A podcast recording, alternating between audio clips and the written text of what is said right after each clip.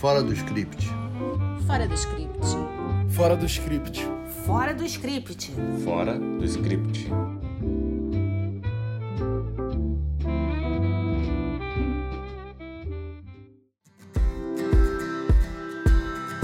Olá, estamos de volta com mais um episódio do nosso podcast Fora do Script e nesse mês de dezembro escolhemos séries sobre o Natal, bem leves, divertidas, que podem ser assistidas pela família toda. As duas estão na Netflix e uma é francesa, Arranjo de Natal, e a outra é alemã, Um Natal Nada Normal. Eu sou Denise, advogada e roteirista, apaixonada por direito, por dramaturgia e por um clássico de Natal que se chama O Amor Não Tira Férias, que é uma delícia de comédia romântica. Eu sou a Letícia, roteirista e jornalista, fã de séries policiais e fã também de Esqueceram de Mim, que é um clássico de Natal que eu já devo ter visto umas 100 vezes. E eu sou a Renata, jornalista e roteirista, fã do cinema argentino, europeu e do clássico de Natal Parente a Serpente, do Mário Monicelli. Nós gostamos de ter escolhido essas séries porque são leves, mas não são tolas. A francesa Arranjo Natal tem um humor voltado para assuntos considerados sensíveis, como feminismo, machismo, cancelamento, e a série alemã tem um jeito mais de dramédia, porque traz situações de conflito de família, mas ainda assim a leveza está presente. Aliás, é bem uma característica do audiovisual europeu fazer comédia sem perder a crítica. A série francesa tem um aspecto interessante que é o movimento feminista das personagens abordar pautas bem contemporâneas e ao mesmo tempo render homenagem à precursora Simone de Beauvoir.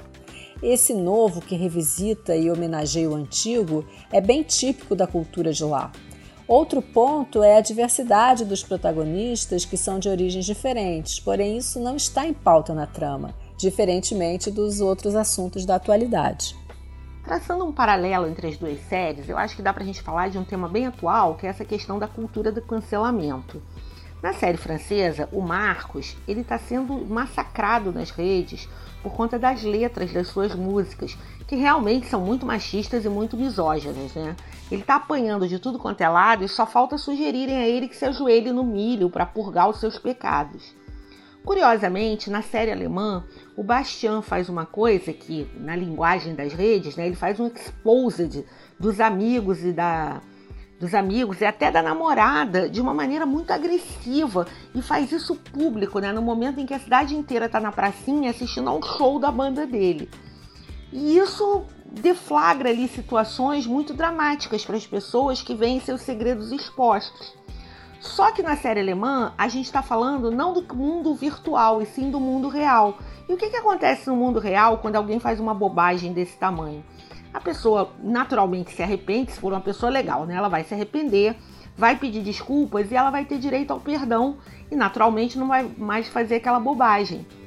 Na vida real não tem essa história de a cultura do cancelamento. Você não cancela um amigo porque ele falou uma bobagem. E eu acho que essa lição fica muito forte da, da série alemã e é uma coisa muito bacana para a gente refletir, entendeu? Será que a gente não tem que parar com essa mania de não perdoar os erros alheios, como se nós fôssemos pessoas perfeitas que nunca erram? Na série alemã não tem esse papo. O Bastian, ele erra muito, mas ele entende que ele errou, ele pede desculpas e vida que segue, porque é assim que caminha a humanidade.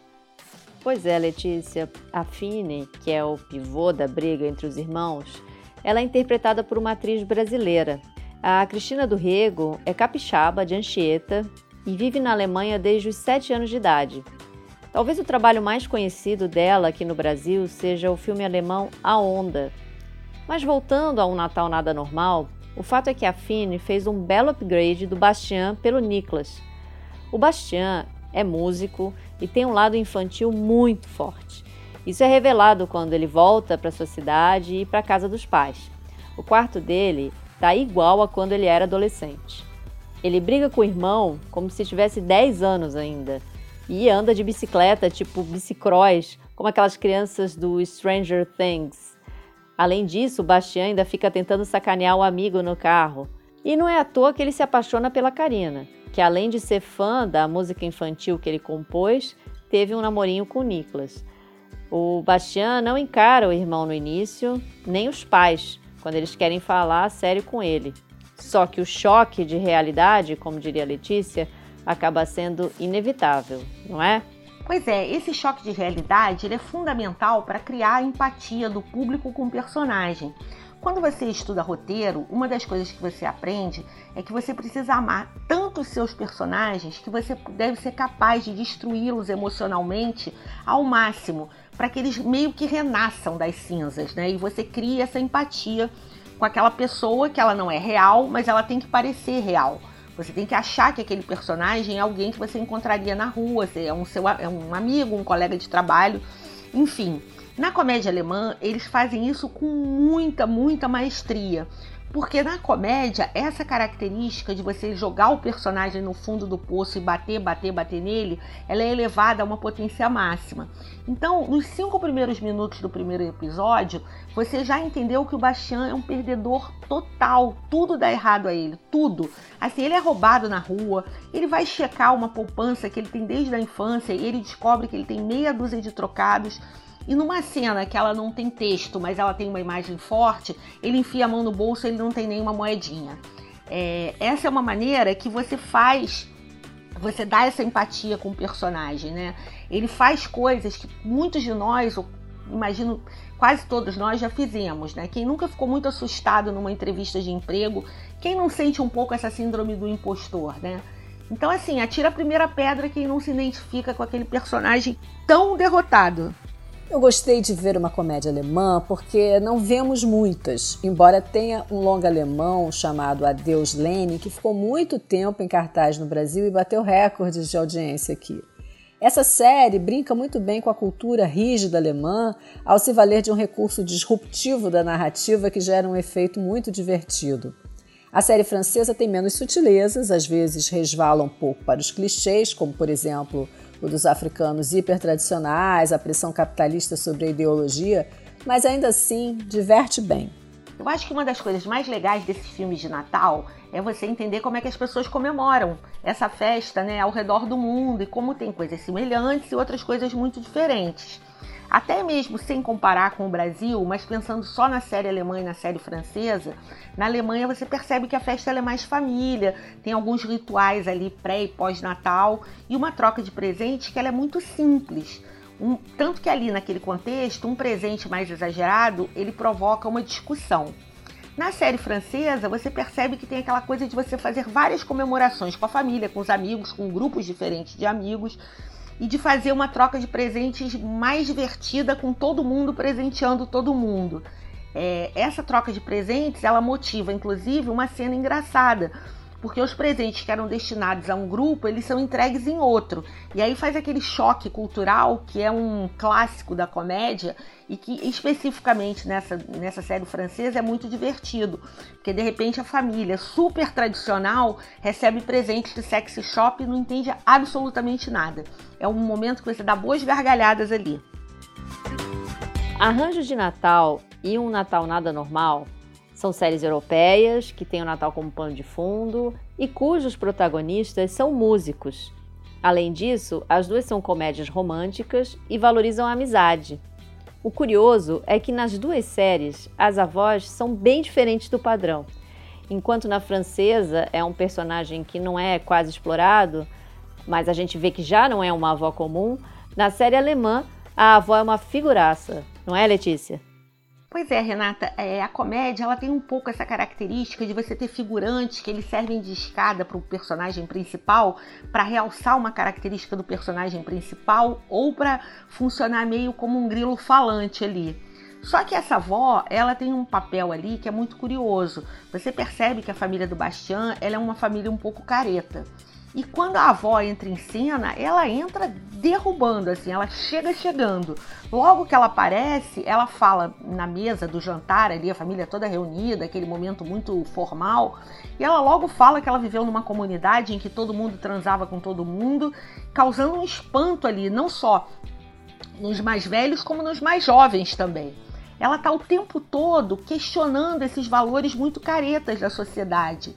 E tem um final arrebatador, porque ela que diz para as duas, para as namoradas dos netos, ela deixa claríssimo que ela não acha nada demais as duas meninas terem namorado os dois irmãos, terem feito ali um troca-troca de irmãos. Pra ela isso é a coisa mais natural do mundo, né? Não tem essa coisa, ah, moral, ah, não pode isso, não pode aquilo. É um personagem muito divertido. É aquela avó, que, aquela avó, aquela tia-avó que todo mundo tem, que é meio estrambelhada. É um personagem muito cativante. Outra coisa muito bacana nas duas séries, além da direção de fotografia, é a trilha sonora. E o protagonista da série francesa, aliás, é um cantor de afropop muito popular na França chamado Taïk. Uma coisa que acontece muito lá é um ator cantar e um cantor atuar. E tem também um detalhe que é um cartaz com Johnny Hallyday, que foi um cantor muito popular na França de rock and roll. É, e é uma prova, mais uma prova que o antigo convive muito bem na cultura francesa com o novo, como a gente falou antes. E agora chegamos ao momento cena marcante. O que vocês destacam dessa vez? Olha, Denise, eu adoro a cena da igreja de um Natal nada normal. Primeiro pela troca de mensagens entre o Bastian e a Karina. E depois aquele padre surtando. É uma cena bem divertida e que eu acho que contrasta com a reflexão que a série propõe, né? Que é sempre aquela pergunta: será que esse vai ser o nosso último Natal com toda a família reunida? Eu acho que a cena marcante, é, embora eu já tenha até falado da cena da família do Marcos com os presentes de sexy shop, eu acho que não, não tem como, na série francesa, a cena marcante não ser a da irmãzinha do Marcos, no momento em que ela se revela uma rapper. Porque ali você está falando de muitas coisas, inclusive está falando do que é o tema central da série, que as mulheres podem devem estar em todos os lugares. Eu acho que as Simones falariam essa frase facilmente e nós aqui também assinamos embaixo. As meninas também podem ser rappers, podem ser o que elas quiserem. É, isso é o divertido, ainda mais numa série que traz um tema tão atual para uma comédia de Natal. É, enfim, é uma cena muito bacana e a menina é uma graça realmente. É um talento ali que eu imagino que daqui a alguns anos a gente vai ver em outras produções. No próximo episódio, vamos falar de dois filmes com um brasileiro reconhecido no exterior, que não é o Wagner Moura, mas é o Wagner Moura. Quer saber mais? Então aguarde o próximo episódio do nosso podcast Fora do Script. Nós aqui nos despedimos de 2021 para entrar com o pé direito em 2022 e desejamos a vocês, queridos ouvintes, boas festas e tudo de bom no ano novo. Até a próxima, pessoal! Fora do script. Fora do script. Fora do script. Fora do script. Fora do script.